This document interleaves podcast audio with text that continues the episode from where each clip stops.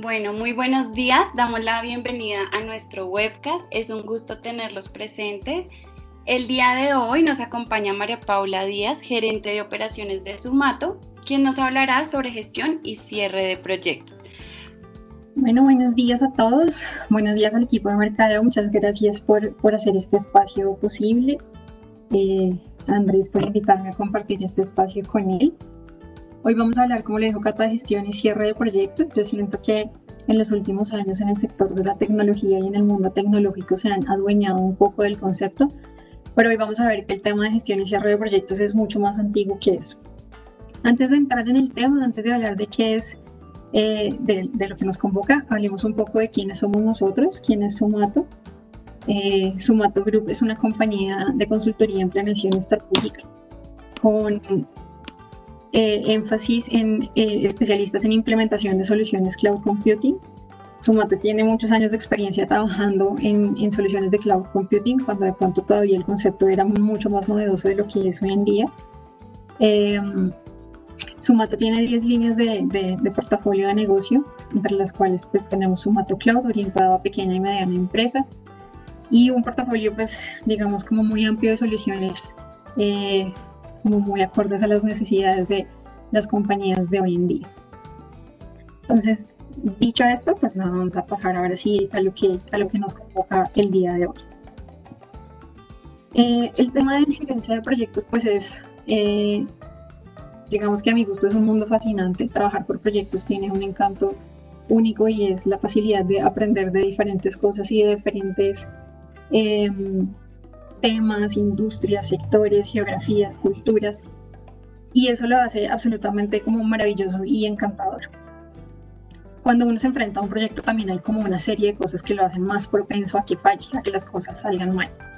Y vamos a empezar por ahí.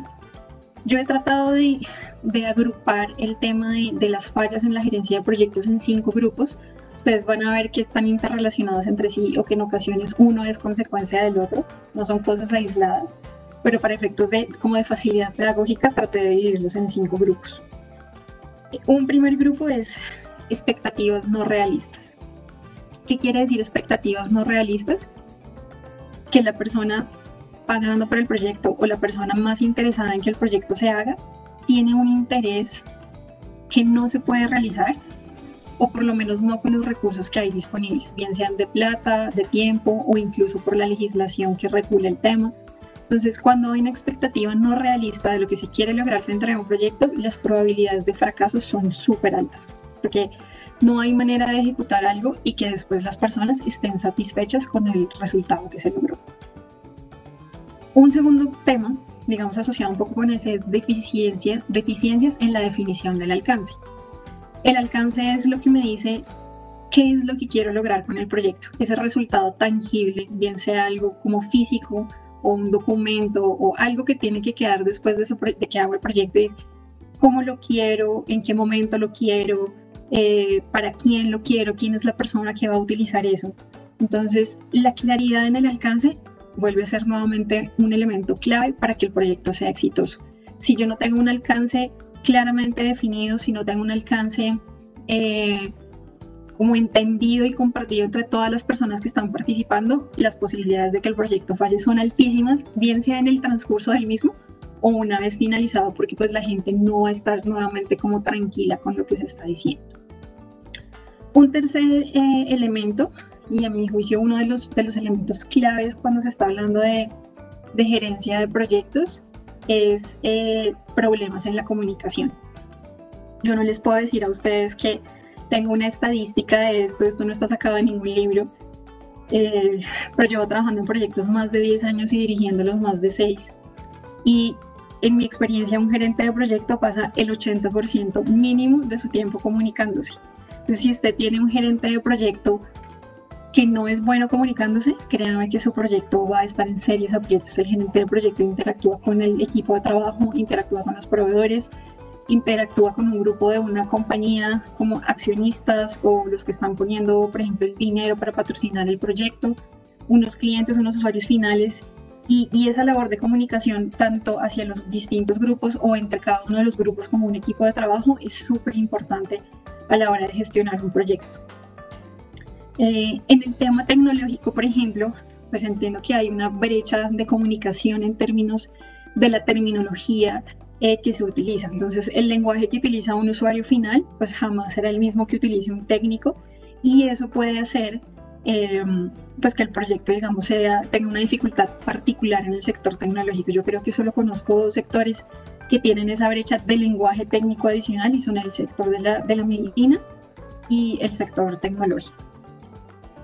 Un tercer problema, eh, perdón, un cuarto grupo de problemas, eh, con alguna frecuencia he oído decir, por ejemplo, a alguien como no, en la organización estaban, por ejemplo, implementando SAP o estaban haciendo un, un, proyecto para documentar procesos con eh, Visage, por ejemplo, un BPM cualquiera. ¿Y qué pasó? No, hubo un cambio de prioridades en la administración y entonces no se terminó el proyecto. En mi experiencia, más que haber un cambio en las prioridades de la alta dirección o de quien esté patrocinando el proyecto, el problema suele ser, em, el problema suele ser que el proyecto desde el principio no se planteó de una manera clara, orientada a los objetivos de la empresa.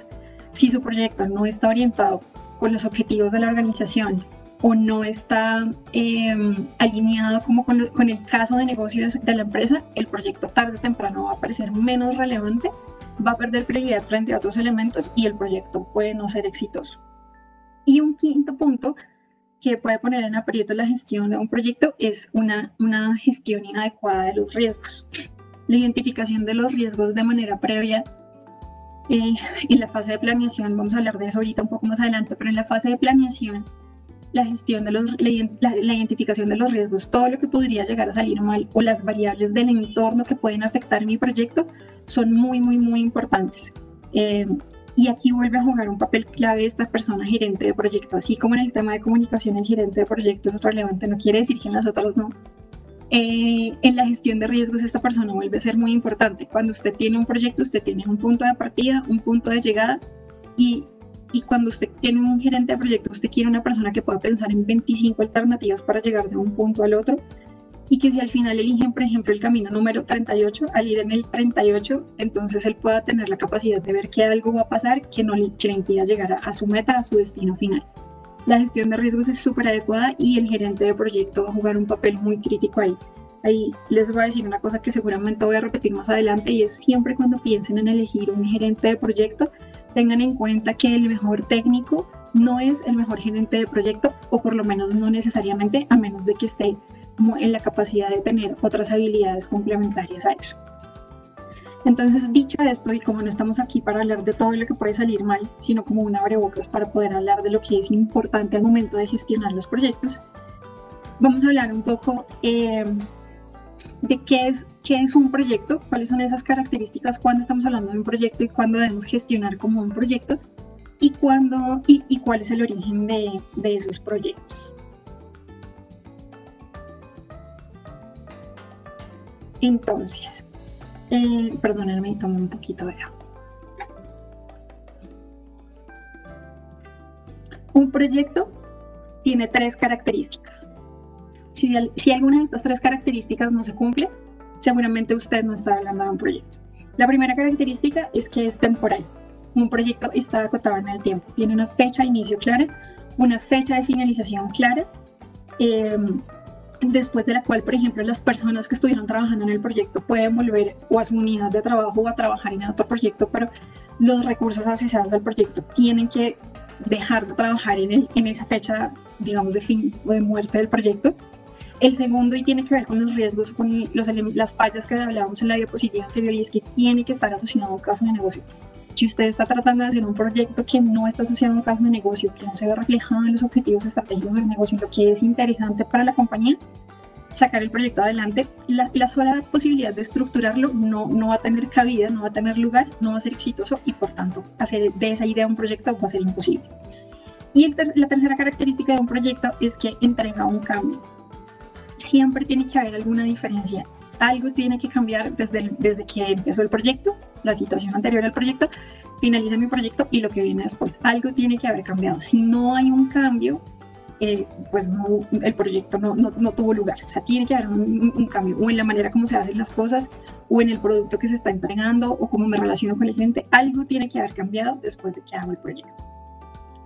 ¿Desde cuándo estamos hablando de gestión de proyectos o de proyectos? El origen de todo esto eh, está en inicios muy a comienzos del siglo XX, con una, un señor, sé que para los administradores e ingenieros de industriales es un nombre muy, muy, muy común, nos suena por ahí de algún lado, lo hemos visto. Yo, yo soy ingeniero industrial.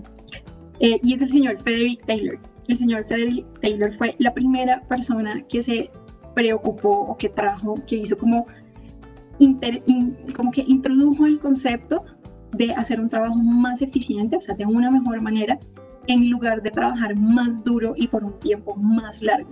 De esto hay una cantidad de memes y gifs en internet, pero hay uno que a mí me gusta en particular, y es un señor que está jugando ping pong y hay uno de un lado de la mesa que le pega suavecito, lejos, cerca, no se mueve casi, y el otro corre para un lado, corre para el otro, corre para el otro. Están haciendo exactamente lo mismo, solo que uno está invirtiendo, está trabajando más largo y más duro, pero no está siendo eficiente. Entonces, Freddy Taylor es esta primera persona a principios del siglo XX que nos empieza a hablar de la necesidad de pensar en la manera más eficiente de hacer las cosas. Y tenía un asociado, una persona que trabajó con él pues muchos años, y es un nombre que a los que han trabajado en proyectos les va a sonar, y es el señor Henry Gantt. Henry Gantt eh, desarrolla nada más y nada menos que el diagrama de Gantt. Hoy en día el diagrama de Gantt, y creo que todos los que hemos trabajado en proyectos en organizaciones hemos visto alguna vez un diagrama de Gantt, nos parece que, o sea, en el, en el, paradigma actual de la gestión de las organizaciones, casi que se da por sentado que vamos a utilizar un diagrama de Gantt para, para, para planificar un proyecto. Pero en su momento fue algo absolutamente revolucionario.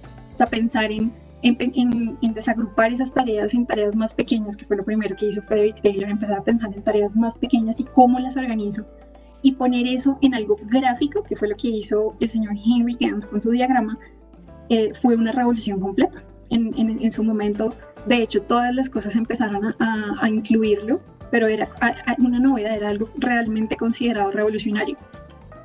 La época de la revolución industrial, grandes proyectos ferroviarios, eh, de carreteras o de represas como la Hove en Estados Unidos, todos fueron construidos utilizando el diagrama de Gantt porque la verdad se convirtió en un, en un paradigma.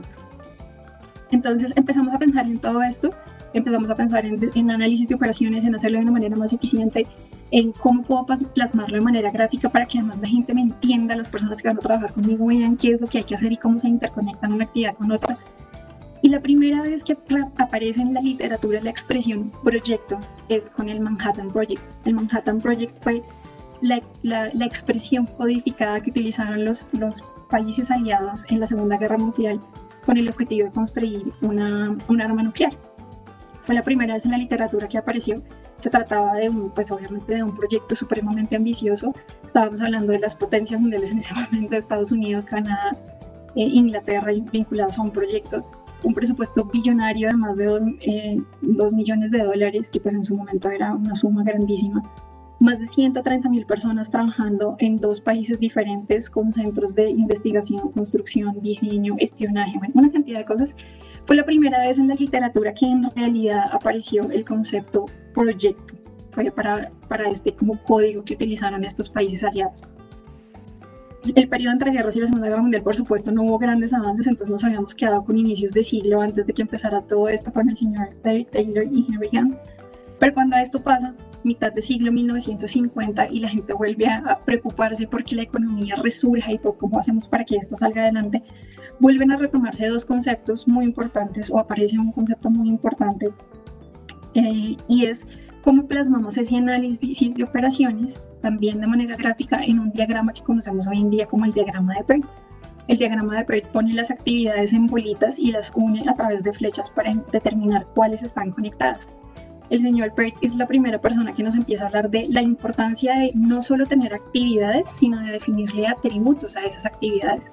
Y por atributos vamos a ver que estamos hablando de tiempo, duración, el esfuerzo que me requiere una actividad, los recursos asociados a la actividad, eh, y las actividades que la preceden y las, actividades que lo anteceden, o sea, qué, actividades vienen antes y cuáles vienen después, cuáles son los requisitos. Y con ese diagrama de PERT se inventan un concepto muy importante para la gestión de proyectos que es el método, eh, la ruta crítica. La ruta crítica hace implica esas actividades que no tienen ninguna holgura en el tiempo. O sea, yo me corro un día en esa actividad y mi proyecto se demora un día más en finalizar. Porque es importante tener identificada la ruta crítica? Porque es son las actividades en donde debo hacer mayor monitoreo, donde debo hacer mayor seguimiento. Yo no me puedo pelar ahí, valga la expresión, porque el proyecto completo se, se, se sale de su, de su planeación. Y de otra manera también visto si alguien me pide, por ejemplo, terminar antes, entonces, y tengo recursos disponibles para hacerlo, las actividades que hacen parte de la ruta crítica son las actividades donde debo invertir recursos adicionales para terminar antes. Si yo invierto dinero en actividades flotantes que no hacen parte de la ruta crítica, que tienen holgura entre ellos, entonces no estoy acortando de ninguna manera el tiempo o la duración total de mi proyecto y pues por lo tanto no hice nada. Es un avance importantísimo a la gerencia de proyectos, identificar que hay una ruta crítica, unas actividades que desvían por completo mi proyecto, genera un avance eh, grande. Estamos hablando entonces de los años 1950-1960. Si ustedes me preguntan a mí, en esencia, ¿qué es la gestión de proyectos? Yo les diría que es, no sé si es el arte, la ciencia, eh, pero va como por esos lados. La ocupación de organizar actividades complejas en tareas más sencillas para facilitar el seguimiento y el control que se hace sobre ellas. Y en 1960 ese concepto estaba supremamente claro. O sea, la gerencia de proyectos como la conocemos hoy en día, eh, digamos en la era moderna de la gerencia de proyectos, desde 1960 el concepto estaba súper claro. Tanto así que en 1969 un grupo de voluntarios funda el Project Management Institute, que hoy lo conocemos básicamente con sus siglas en inglés, que es PMI, pero lo que hemos visto con el tiempo es que hoy en día el PMI realmente es una autoridad a nivel mundial en todo lo que tiene que ver con gestión de proyectos. Ellos definen las metodologías, ellos las documentan, ellos certifican a la gente. Entonces, eh, y esto sucedió en 1969, es decir, que la gerencia de proyectos como la conocemos hoy en día, desde más o menos mediados del siglo pasado, no ha cambiado mucho. Entonces, quedémonos con esos conceptos, eficiencia, análisis de operaciones, eh, la necesidad de no hacer las cosas invirtiendo más tiempo y más plata, sino de una mejor manera. Ponerles que el hecho de que las actividades tengan unos atributos que me sirven para planificar, que existe una ruta crítica. Quedémonos con esos conceptos porque eso es la base para la gestión moderna de proyectos. Y vamos a introducir unos conceptos adicionales muy importantes. Quiero hablarles de dos cosas más. Uno, lo que se ha dado a conocer en la literatura como triple constraint, que es el triángulo que estamos viendo en la diapositiva, y stakeholders. Em, el triple constraint tiene es ese triangulito que aparece ahí y está así supremamente unido en la medida en que yo modifico uno de los lados, los otros se ven también modificados de una u otra manera. Entonces, el primer elemento, y no quiere decir el primero porque sea el primero, porque como digo, todos están pues, muy conectados entre sí, tiene que ver con el alcance. El alcance, como les decía antes, es qué quiero lograr con mi proyecto, cuál es ese resultado esperado y ese alcance a su vez seguramente va a tener unos entregables en, el tiempo, pero digamos, ¿qué es lo último que yo quiero lograr en mi proyecto? Y asociado al alcance está la cualidad, no es solo qué quiero, sino cómo lo quiero, ¿sí? qué características debe, cumplir ese último entregable para que yo considere que mi proyecto es exitoso. Asociado al alcance está el costo. ¿Qué recursos necesito para poder lograr eh, desarrollar pues, el proyecto? Entonces, identifico mis actividades como le he asociado recursos y cuando hablamos de recursos ya sabemos que no estamos hablando únicamente de recursos, digamos, humanos, aunque pueden ser los más costosos. Bueno, en recursos también estamos hablando de infraestructura física, de infraestructura tecnológica, servicios, proveeduría, todo lo que yo necesite para poder hacer mi proyecto una realidad tiene un costo asociado.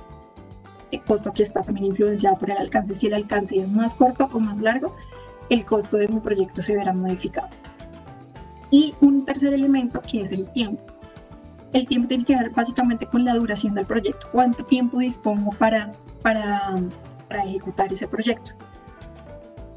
Y en el tiempo hay una variable, pues digamos, muy importante que es como, o como se documenta en, en, en, la gerencia de proyectos y es el cronograma. El cronograma de mi proyecto está asociado con la planificación El cronograma está asociado con el alcance, lo vamos a ver ahorita más adelante, pero el alcance define de alguna manera mi tiempo, o sea, yo no le puedo pedir, como dice, me acuerdo mucho, un jefe mío decía, nadie está obligado a hacer lo imposible, entonces, si tengo un alcance, tengo que tener también un tiempo, no me pueden decir que haga para mañana algo que es imposible hacer en un día.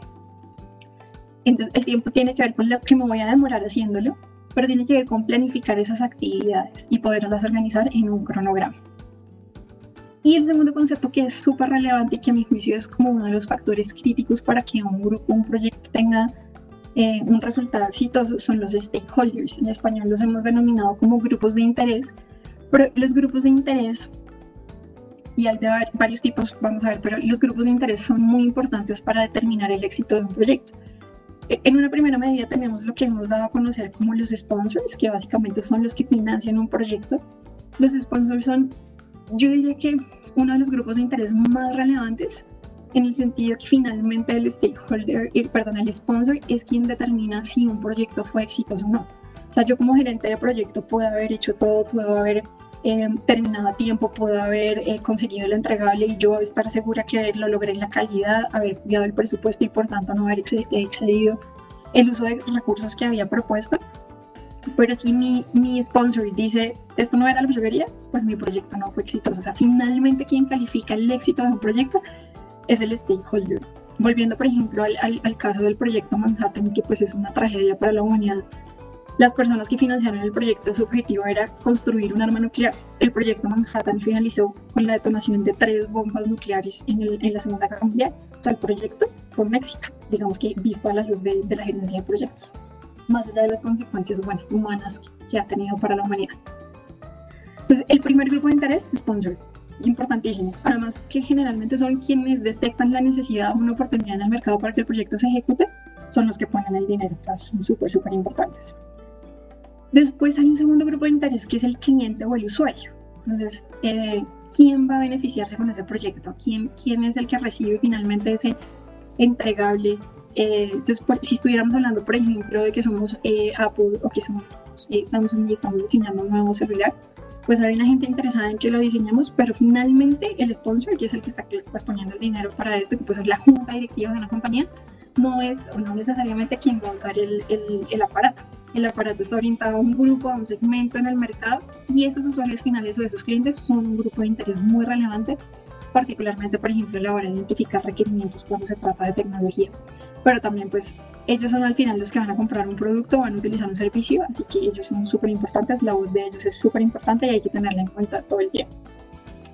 Hay un tercer grupo de interés que es son los proveedores, o sea, yo estoy haciendo, em, volviendo por ejemplo al caso del celular, entonces voy a, hacer una, voy a, a realizar una cantidad de compras de algunos elementos, de algunos suplementos y hay una cantidad de proveedores interesados en que yo les haga esa compra, pues dependiendo de lo grande o lo pequeño que yo sea, habrá más gente interesada en ser o no mi proveedor, pero los proveedores son ciertamente un grupo de interés. Hay, sí, hay casos en los que en los proyectos, y pues obviamente puede haber proyectos que sean básicamente de entrega de suministros, donde la proveeduría es factor clave de éxito y pues será un, un grupo de interés particularmente relevante para un proyecto como ese, pero siempre los proveedores serán importantes. Otro grupo de interés es el gobierno, depende del proyecto que usted está realizando, seguramente no en todos los proyectos.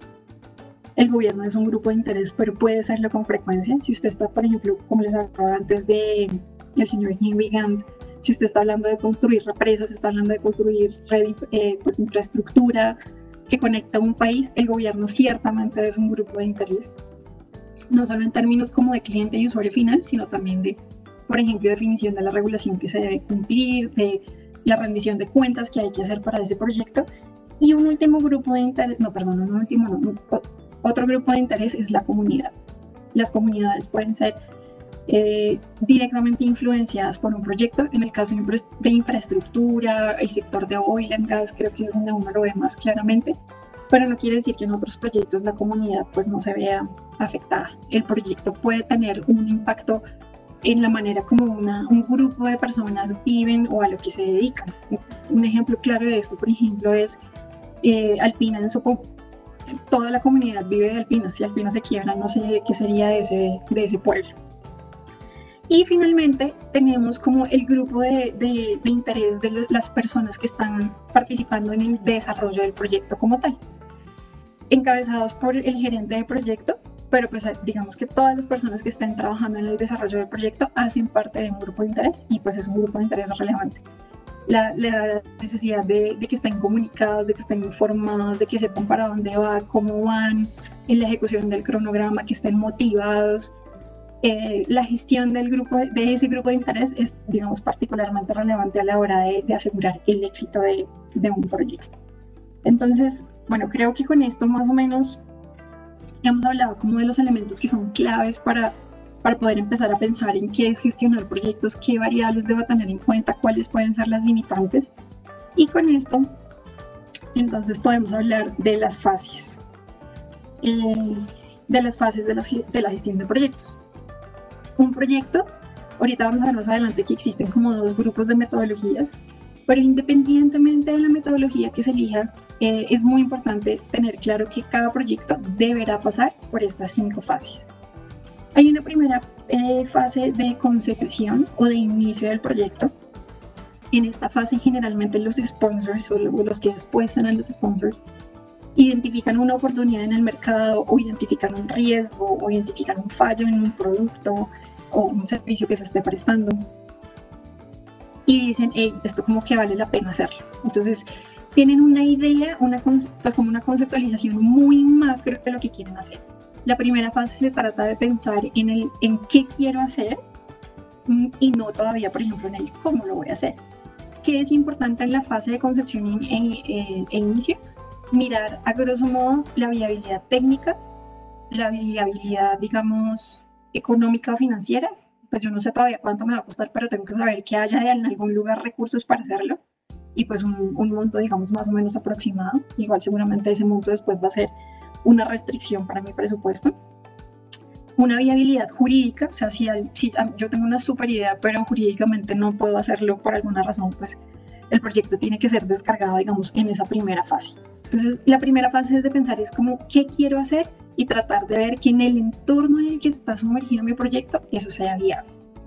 Una segunda fase es la planificación. O sea, ahí sí ya tengo que empezar a detallar y a desglosar qué es lo que voy a hacer con, con esa idea inicial para lograr ese, digamos, gran objetivo. A mi gusto, la fase de definición y planeación es la fase más relevante en la gestión de proyectos. No sé si uno sería como ambicioso llamarlo que es el corazón, pero digamos que lo que sí les puedo decir con certeza es que todo lo que usted omita o no haga o ignore o vea por el ladito porque tenía mucha prisa, en la fase de definición y planeación lo va a pagar más adelante. Cualquier cosa que usted ignore ahí, después le va a reventar en la cara. Entonces es preferible tomarse el tiempo en la fase de planeación y en la de ejecución, donde puede salir incluso mucho más costoso. Vamos a hablar ahorita más en detalle de esa fase, pero quiero terminar de hablarles de todas las fases. Tercera fase, ejecución. La ejecución del proyecto, pues yo digo que no tiene mucha ciencia, no quiere decir que no puedan suceder como imprevistos, pero si usted ha hecho una tarea juiciosa de definición y planeación, de identificación de recursos, de poner eso en un cronograma, de integrar, de hablar con la gente y tiene un plan de comunicaciones, un plan, su, digamos que seguir el paso a paso ya no tiene tanta ciencia. No quiero decir que sea fácil, requiere muchas habilidades a mi gusto, sobre todo personales del gerente de proyecto, eh, pero digamos que es como si uno le ponen los ingredientes ya picados y una receta. Las posibilidades de que eso salga mal son muy poquitas, o sea, no es tan fácil embarrarla ahí. La cuarta fase es la, de mm, seguimiento y control, o monitoreo y seguimiento, creo que se conoce más en el, en el mundo de la gestión de proyectos. A mi gusto, la, la fase número 4, aunque aquí se ve como si fuera posterior a la fase 3, a mi gusto la fase 4 se ejecuta de manera paralela a la 2 y a la 3. Es importante hacer seguimiento y monitoreo al plan que usted definió, al presupuesto, que los recursos se estén gastando como usted dijo, que las personas estén concentradas en hacer las actividades como usted lo planificó.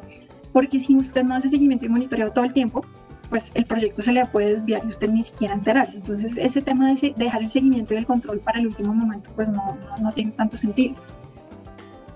Y, y, digamos que en la parte de la ejecución, pues también está todo el tema de estabilización, o sea, hace parte de las actividades de la gerencia del proyecto la estabilización de un servicio, o bueno, la entrega a un cliente final. Entonces, eh, a mi gusto es mejor pensarla como un seguimiento dentro de la fase 2 y 3, pero el seguimiento a que el proyecto se esté ejecutando como se planificó, los recursos se estén gastando como se presupuestó, que no haya desviación en el presupuesto. La quinta fase, ah, entonces uno llega aquí y ya el cliente final le firmó, le, le dijo que le facturara, le dieron un cheque y uno tiene unas ganas de ir a destapar la champaña. Y no, realmente la, la fase de cierre puede destapar la champaña, puede celebrar, pero la fase de cierre es súper importante. La, la, el elemento más crítico en, el, en la fase de cierre es la construcción de un acervo documental que sirve para rendir cuentas a distintos grupos de interés sobre cómo se ejecutó el proyecto y sobre cuáles fueron los entregables. Entonces, el tema de, documentación ahí es súper importante, pues es como a mi gusto lo más clave. Eh, todo el cierre de contratos, eh, bien sea, no sé, porque arrendó una casa, cualquier producto financiero que usted haya tenido que adquirir para el proyecto, hay que cerrarlo para que no siga generando costos, costos finalización de, el contrato o liquidación de los contratos de las personas que usted asoció a su proyecto. Lo importante en la fase de cierre es que usted asegure que después de ese momento no haya nada asociado al proyecto que le siga generando un costo. Todo se debe dar por liquidado. Y el tema del acervo documental, que como les digo, es súper, súper importante. Yo pienso, yo llevo, pues digamos que he tenido la suerte de trabajar en consultoría durante varios años y he tenido la oportunidad de hacer consultoría en distintos segmentos. Y pienso que el, el, tema de cierre es muy importante. Pienso que en consultoría, si no hay transferencia de conocimiento, no se hizo nada. Todo lo que usted haga va a ser un manual guardado en el escritorio del gerente. Entonces, la transferencia de conocimiento es súper, súper importante. Y me voy a volver un poco a la fase 2 porque, como les decía, para mí es la clave del corazón del proyecto y la clave del éxito del, del, proyecto. Y quiero hablarles ahí de cinco elementos que uno, debe pues, que uno debe tener en cuenta para planificar un proyecto. Estamos partiendo o el punto de partida para poder iniciar con la definición y planeación del proyecto es el alcance de mi proyecto. Y el alcance de mi proyecto, como les he dicho, hace parte de un entregable final, o sea, un entregable último, pero también cómo puedo dividir ese entregable en unos entregables anteriores, digamos, previos en el tiempo. Y esos entregables, además, como les decía, tienen que tener unos requisitos asociados. No es solo qué quiero, sino cómo lo quiero y de pronto cuándo lo quiero porque ese, o sea, como ese es mi meta, ese es mi punto de llegada, hacia allá es donde quiero llegar, ese es el punto de partida para poder eh, hacer una planificación adecuada. Si no tengo definido el alcance, si no tengo definidos cuáles son los entregables, no voy a poder hacer una adecuada planificación. O puedo hacer una planificación y dejar por fuera cosas que eran importantes, o puedo planificar cosas que no son necesarias. O sea, yo quiero de pronto hacer una, un, un focus group con los con los, con los usuarios finales, pero resulta que de pronto eso ya se hizo antes y ellos están clarísimos que eso es lo que quiere mi usuario final, entonces no necesito invertir ni tiempo ni dinero en eso. El, teniendo claro ese alcance, entonces lo primero, lo primero, lo primero que empiezo a hacer es la estructura desglosada de trabajo. Eso se, pues digamos que se ha dado a conocer con sus siglas, que es el, e, el EDT, y básicamente lo que yo quiero hacer ahí es tratar de, de, ver cómo ese, ese gran objetivo, todo eso que digamos puede ser todavía un poco muy etéreo, eh, de ese alcance y ese producto final que yo tengo que entregar, cómo eso puedo tratar de desglosarlo en, en distintas eh, actividades. Entonces, en este momento lo que me estoy preguntando es qué, todavía me sigo preguntando qué es lo que debo hacer. Si yo estoy, por ejemplo, hablando de que quiero hablar quiero, digamos que mi proyecto, volvemos al caso de Samsung, entonces yo soy, estoy construyendo un nuevo celular. Entonces empiezo a tratar de dividir eso como por distintos núcleos de trabajo, incluso pensando en especialidad, lo que debe saber la gente para hacerlo. Si bien todos están aportando a un único proyecto de tener un equipo final entregado al usuario, tengo que empezar a pensar, por ejemplo, no solo en el tema técnico, que seguramente a su vez estará dividido en la pantalla, el sistema de información eh, y otro tipo de cosas, sino también tengo que pensar en, en, la producción. Tendrá que haber seguramente un, un EDT desglosado, eh, perdón, bueno, el EDT voy a identificar una columna que tiene que ver con el proceso de fabricación de ese, de ese equipo. ¿Qué materiales necesito? ¿Cómo lo voy a hacer? ¿Cuánto tiempo me voy a tardar? Temas de logística y entrega, ¿cómo, lo voy a, cómo voy a hacer que llegue al usuario final y después de que lo esté produciendo? Seguramente incluso también algo de mercadeo. Entonces, el EDT es donde estoy tratando de pensar ¿Cómo puedo romper esa estructura de trabajo de la manera más detallada posible? Entre más detallado o entre más fácil, entre más como grupos de trabajo identifique, eso me va a facilitar mucho más el, la, pues la, manera como armo un cronograma, como presupuesto un tiempo y como pues por supuesto también eso influye en el presupuesto general, general del proyecto digamos que para nosotros en, como en la manera de pensar y en particular si uno es ingeniero industrial, que uno tiende a pensar siempre en el proceso como en el ciclo. Entonces, cuando uno está haciendo el EDT, el proceso todavía no es importante, porque todavía no estoy hablando del, de la secuencia de actividades, estoy hablando todavía de qué necesito hacer. Cuando tengo mi EDT completamente claro, lo que voy a empezar a hacer es empezar a pensar ahora sí en, en qué secuencia lo voy a hacer y en ese sentido cuál es mi cronograma. El cronograma habla de la secuencia de actividades, entonces para tener un, cronograma eh, identifico mis actividades, las actividades están asociadas a mi EDT y empiezo a hablar de unos atributos asociados a las actividades. El, tal vez el primero, no sé si el primero es más importante, pero sí es uno de los primeros que uno piensa es cuál es la duración de esa actividad, cuánto tiempo me voy a tardar haciéndola.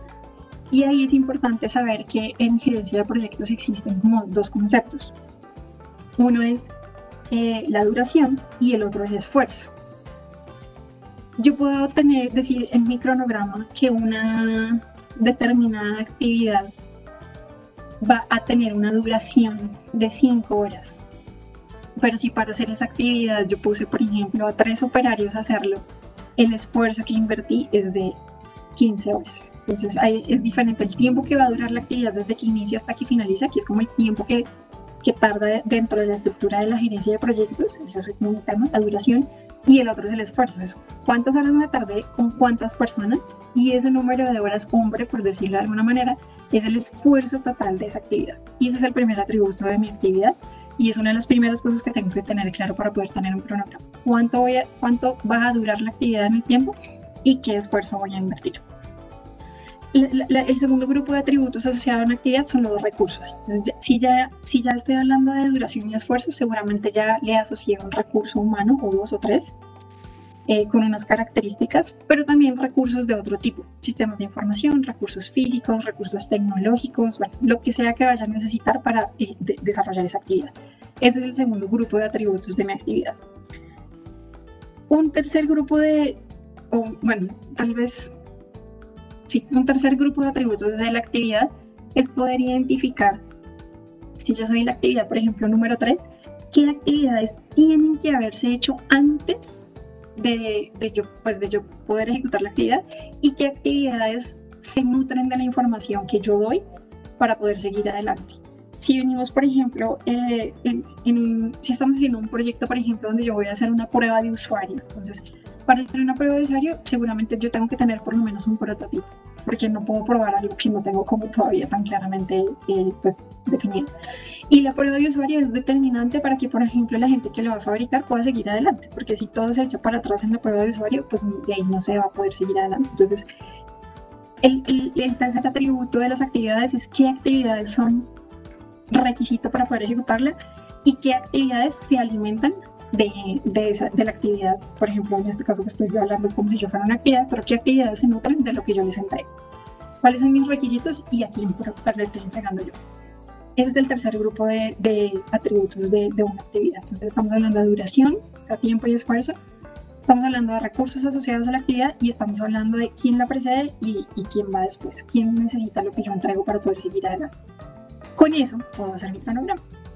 Y en el cronograma, súper importante tener identificados los hitos, como victorias tempranas, cosas que le voy a ir entregando a un, a, un, a un, determinado grupo de interés, un informe, una financiación, lo que sea. Para mí el cronograma es tan, tan importante y está en la ruta de acción que después de que usted lo tenga claro y lo haya socializado, eh, o sea, después de que usted lo tenga claro, es importantísimo socializarlo con los grupos de interés, particularmente con sponsors. Gobierno puede tener algo que ver, pero con la gente que va a trabajar con usted. Asegúrese que la gente entienda cómo se está estructurando el proyecto, cuáles son las actividades, dónde participan ellos, en qué momento se deben integrar. Y el sponsor, ojalá que se lo firme para que después usted le pueda decir, es que aquí decía que o sea, el cronograma es una, una, un documento que va a ser súper importante, súper relevante en todo, el, en todo el proceso. Cuando ya tengo esto, ya tengo mi DT, tengo mi cronograma, lo tercero que debo hacer es la planeación. La fase de planeación es armar un presupuesto presupuesto que, como digo, con la información que he tenido que armar antes, digamos que básicamente sale de manera pues automática.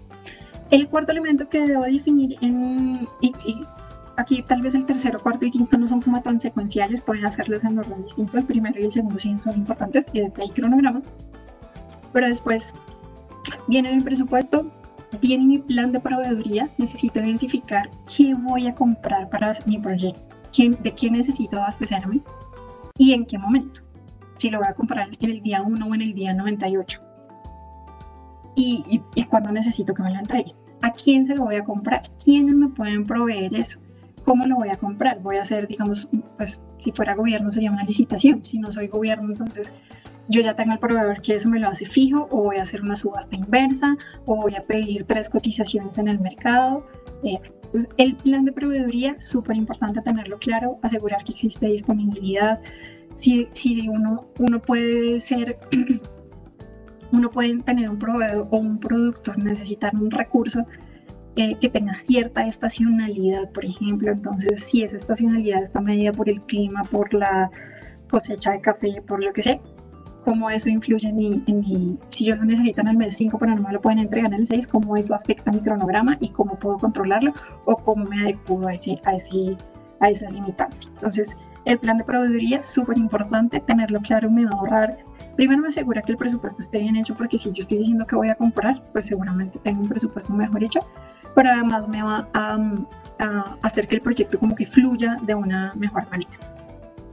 Y un quinto elemento que se hace en la fase de planeación es el análisis de riesgos. Para mí, como les decía en la primera diapositiva, el análisis de riesgo es, es muy importante. Em, el gerente de proyecto juega un papel importante ahí. Eh, la manera como puedo ver las cosas desde distintas perspectivas es muy, muy, muy relevante. Entonces, poder identificar qué riesgos, le, qué riesgos podrían afectar mi proyecto ¿cuál es la probabilidad de que ese riesgo en realidad se haga, pues que se haga realidad? O sea, yo puedo creer que eh, un riesgo asociado a mi proyecto es eh, que llueva, pero yo vivo en un lugar donde nunca llueve, por decir algo. Pues ese riesgo seguramente no va a ser tan relevante. Entonces, ¿qué tan probable es que ese proyecto se materialice? Y, y, lo, y lo otro asociado a la probabilidad es el impacto. En caso de materializarse, ¿qué, ¿qué tan grave es para el proyecto que en realidad se materializa el riesgo? Esa combinación de, de impacto y probabilidad es lo que me dice qué tan crítico es el riesgo, seguramente. Y, en ese sentido, pues hay riesgos, y en, y en gestión de riesgos se utilizan mucho los colores, o sea, los riesgos rojos, los que definitivamente no puedo ignorar, porque tanto su impacto es alto, y, al igual que su probabilidad, entonces más me vale definir un plan de gestión para ellos. Hay unos que de pronto están en amarillo porque una de las dos variables puede ser relevante, pero la otra no. Entonces, como que hey, tengan en cuenta que esto podría pasar, pero de pronto no, no, no, no es tan importante. Y los que definitivamente de pronto decido como no gestionarlos de ninguna manera, si bien es cierto que los tengo como en el panorama y en la perspectiva del proyecto, eh, pero tienen un impacto bajo en mi proyecto y tienen una probabilidad baja de ocurrir, entonces de pronto el esfuerzo o los recursos ahí sí que, que, que, implicarían la inversión de gestionar ese riesgo son superiores a la probabilidad y el impacto de, de que ese riesgo se materialice. Entonces la gestión de riesgo es súper, súper clave. Eh, la identificación y la, pues esta parametrización de sobre cuáles voy a actuar, cuáles definitivamente voy a dejar pasar de largo, sobre cuáles hago algunas cosas, eso es muy importante. Entonces, fase número dos, definición y planeación. Para mí la corazón de gestión de proyectos, cinco cosas, estructura desglosada de trabajo o EDT, cronograma, presupuesto, plan de proveeduría y gestión de riesgos. Con esas cinco cosas, usted está listo para irse a la ejecución del proyecto. Vamos a hablar ahora un poco, les decía que existen em, dos, dos grupos de metodologías. Las metodologías em, se han clasificado en metodologías tradicionales y metodologías que se han dado a conocer con el nombre de ágil. Yo, yo creo que las metodologías ágiles son de este, muy de este siglo y bien, perdón, sí, de este siglo no mentir, seguramente son de finales del siglo pasado. Pero ahí es donde entra a jugar el sector tecnología y ahí es donde ellos han, digamos, hecho un aporte interesante a la gestión de proyectos antes de, de, todo lo que hemos venido hablando y de la manera tradicional de gestionar los proyectos. Eh, las metodologías tradicionales para gestionar eh, proyectos también se han dado a conocer con el nombre de Waterfall Model, que es lo que estamos viendo, digamos, en el lado de la diapositiva. Y es, y es Waterfall como el efecto cascada. Una cosa lleva a la otra, la fase 1 lleva a la 2, la fase 2 a la 3, la fase 4 a la 5, y, y, es, y es como a lo largo del proyecto un único ciclo de, gestión de proyectos. Y estamos hablando, por ejemplo, de un tema en tecnología, y esto puesto el ejemplo para eh, requisitos, diseño, implementación, verificación, mantenimiento. Entonces, como que una cosa lleva a la otra, una cosa lleva a la otra, y es como el bloque completo el que se entrega. Es la, esa es la metodología como tradicional para, para gestionar el proyecto.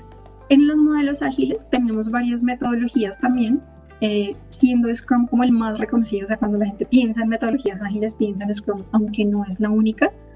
De hecho, en este espacio hicimos también una sesión de Design Thinking, que es una metodología de gestión de proyectos de este, de este enfoque de, de Agile. Hemos hablado también de otras, de, en, en, muchas de las presentaciones hemos oído hablar de Kanban. Kanban es también una metodología de gestionar de proyectos dentro del enfoque ágil, em, que es este juego de las tarjeticas em, donde las, las actividades se clasifican en por hacer, se están haciendo o ya se hicieron.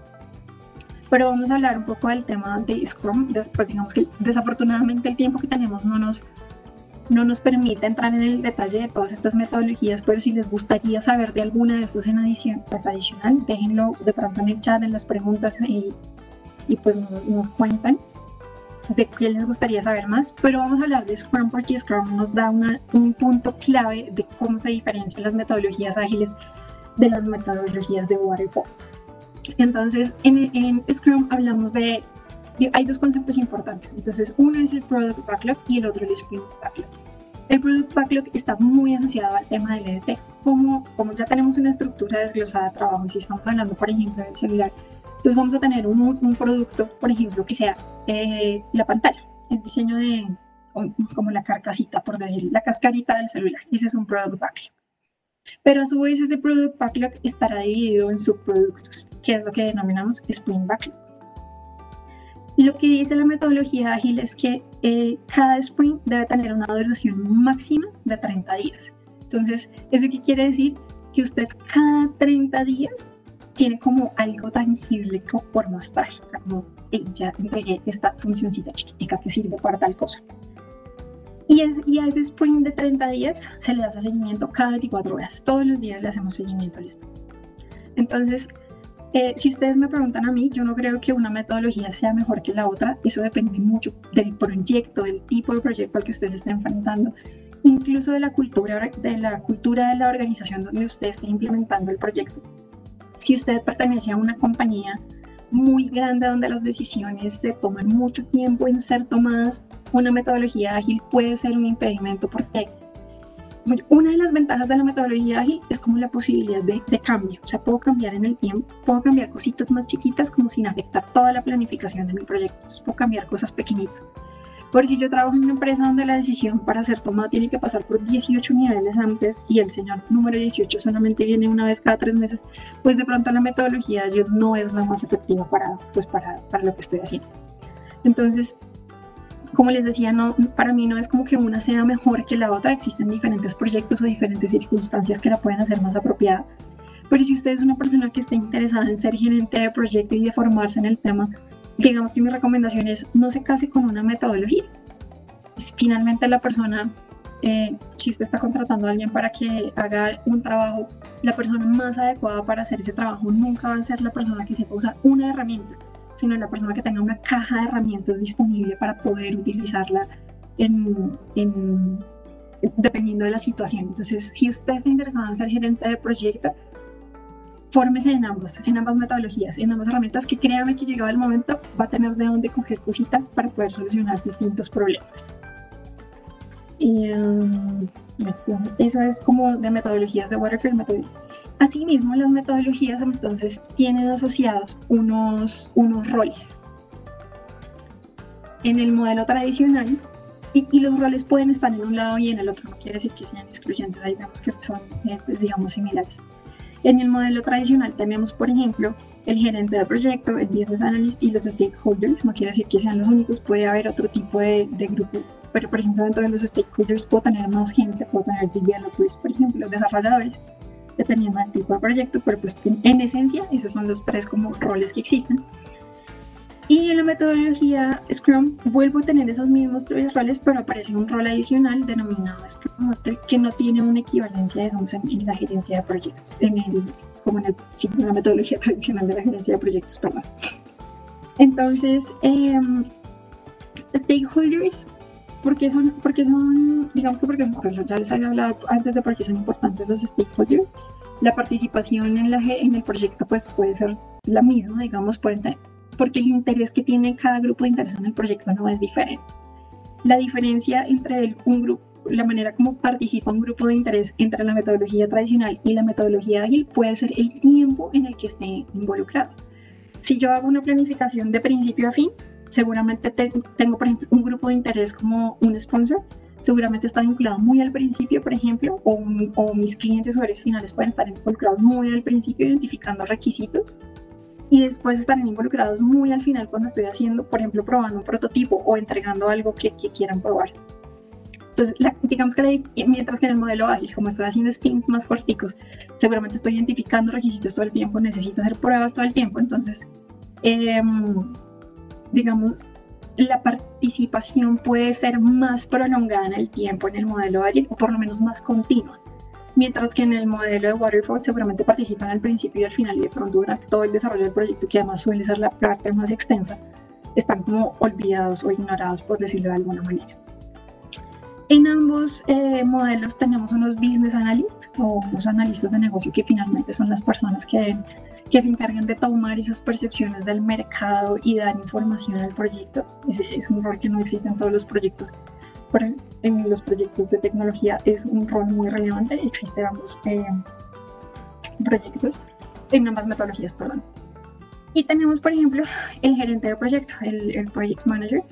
El project manager en las metodologías Scrum, por ejemplo, es más eh, equivalente o se conoce más como product manager, pero en esencia, digamos que tienen eh, responsabilidades similares. El project manager es responsable de, en esencia, de siete cosas y créanme que no son poca cosa.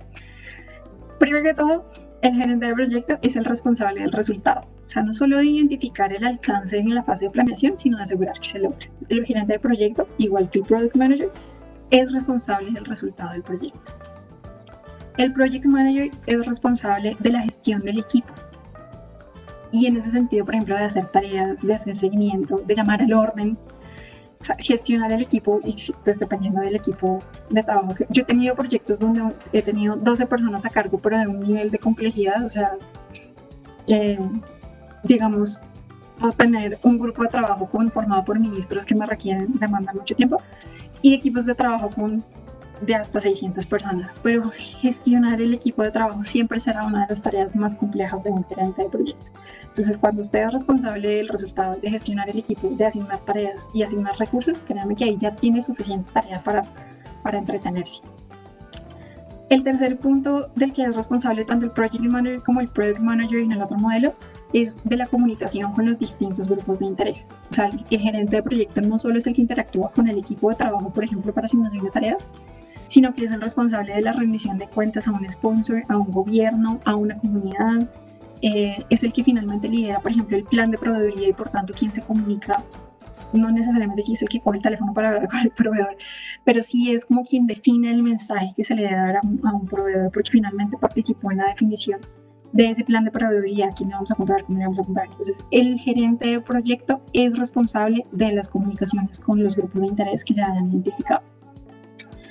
Un cuarto punto es eh, la responsabilidad por el presupuesto. Y, vuelvo a reiterar aquí el tema que les decía antes al principio. El, su mejor técnico no necesariamente es el, gerente, el mejor gerente de proyecto, porque se puede quedar corto en cuanto a la, la competencia, el conocimiento, la habilidad e incluso el interés en otras variables.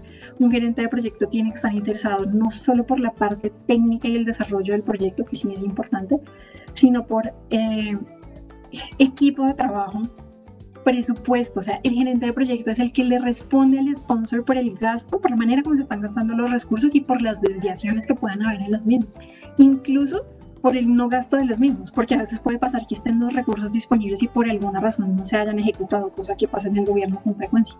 Entonces, el gerente de proyecto es el responsable del presupuesto, es el, es el ordenador del gasto de alguna manera, es el que decide con base en un presupuesto, por supuesto, pero es el que define en qué momento se gasta, el que da un visto bueno, el que da una autorización, el que en últimas mueve las cositas por ahí cuando algo se va desviando. Y es el responsable del presupuesto. Y un último elemento que hace un gerente de proyecto, al igual que el project manager, es la gestión de riesgos. Entonces, la gestión de riesgos, el monitoreo de los riesgos. O sea, si te digo que cuáles eran los riesgos posibles, qué podía salir mal, cuáles de esos se están materializando y cómo de acuerdo al plan que definió va a actuar con respecto a esos. O si aparecen unos riesgos nuevos por el camino o si por alguna razón em, la probabilidad de ocurrencia se ve distinta como lo vi al principio. Usted pudo haber visto un riesgo que creía que definitivamente era muy poco probable que se materializara, pero por alguna razón lo está viendo más probable cada vez y cada vez. Entonces, eh, puede modificar el tema de gestión de riesgos. Entonces, es el responsable del monitoreo de los riesgos, de ver cómo se están comportando, si hay algunos nuevos, si algunos han desaparecido, si los que identificó están bien calificados, si quiere hacer algo distinto. Entonces, el gerente del proyecto es el responsable de la, de la gestión de riesgos. Y pues bueno, creo que eso era como lo que quería compartirles hoy. Creo que estamos muy, muy, muy sobre el tiempo. No sé si tengan alguna, pues, alguna pregunta por ahí pues ya saben que en el equipo de Sumato hay siempre gente disponible ah, para oírlos, para escucharlos y pues nada, muchas gracias por el tiempo.